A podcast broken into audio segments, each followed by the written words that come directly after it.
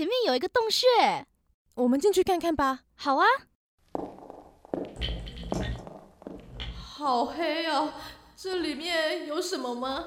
哎，你看岩壁上面，这些是古人留下来的动物壁画，难不成这里是动物记录点？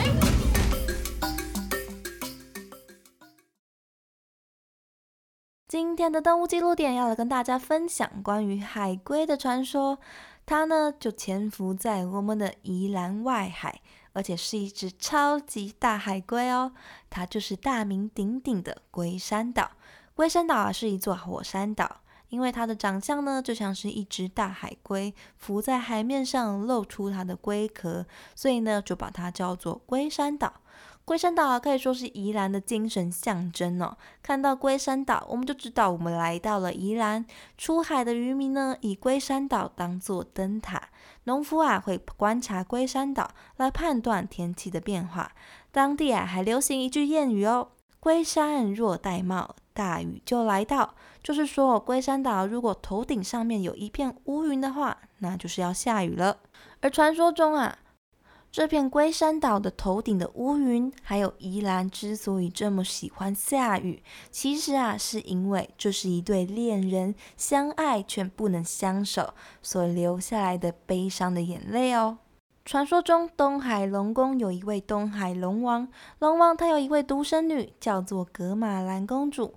龙王非常疼爱这位公主，所以想要帮她找一个门当户对的好丈夫。为了维持龙族血脉的优良传统，龙王啊想要把格玛兰公主许配给他的龙表哥。公主当然不愿意啊。这边呢就出现了两种说法哦。其中一种呢是公主她为了要表示自己的抗议，所以呢公主就离开了她原本就读的贵族学校，跑到了一般水族呢就读的平民学校。就在平民学校当中，她认识了一只名叫做陆生的海龟，公主跟陆生就相爱了。龙王知道之后啊，非常的生气。就在龙王的反对之下，公主跟陆生就私奔跑到了陆地之上。他们还生下了一个孩子，取名叫做和平，生活过得非常幸福美满。直到龙王发现了他们的踪迹。为了带回女儿，龙王掀起了滔天巨浪，洪水淹没了整个平原。为了消退洪水，公主跟陆生还有孩子一家三口都被龙王带了回去。陆生跟和平被龙王流放到了外海，变成了今天的和平岛跟龟山岛。而跟龟山岛遥遥相望的，就是南洋平原，也就是格玛兰公主悲伤欲绝化身成的平原。他们就这样隔着海洋遥遥相望，但是永远都不能相聚在一起。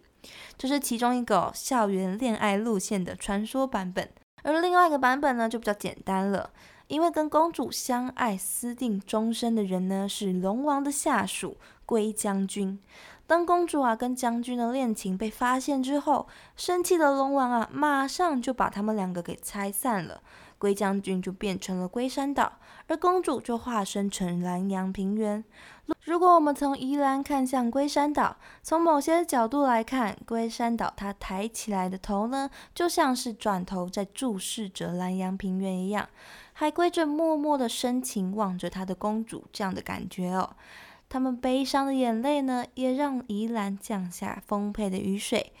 而龟山岛跟平原的位置呢，在地理师的眼中，则是风水上哦叫做龟蛇守海口的大好形势哦。龟山岛啊，跟南洋平原连绵不断的沙丘，正好联系了南洋平原的地气，让南洋平原上面的居民啊，都可以丰衣足食。关于龟山岛啊，还有另外一个传说，这个传说呢，跟郑成功有关系哦。是郑成功跟大海龟的故事。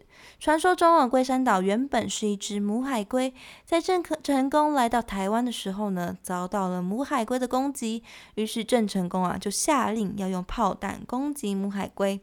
炮弹在母海龟的身上留下了痕迹。传说中，龟山岛的硫磺孔就是当年炮弹打伤的伤口。关于郑成功炮弹打龟山岛啊，有许多不同的版本在流传着。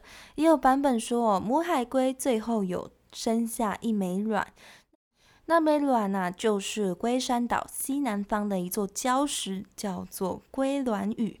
不过根据传说哦，在一九四三年的晚上，龟卵屿呢，不知道为什么就突然崩塌碎掉了。所以现在这个龟卵呢就不存在了。其他还有什么？这只大海龟啊，是郑成功要带回去的战胜的礼物等等的。而炮弹留下来的痕迹呢，除了硫磺孔之外，也有人说变成了湖泊、海石洞，或者是变成了温泉，有各式各样的传说。但是唯一可以确信的是，这座龟山岛啊，直到现在还是默默的驻守在宜兰的外海，守护着宜兰居民哦。那大家如果有机会的话，可以到龟山岛玩一玩，体验一下这只大海龟的魅力哦。那么以上就是关于龟山岛的传说故事。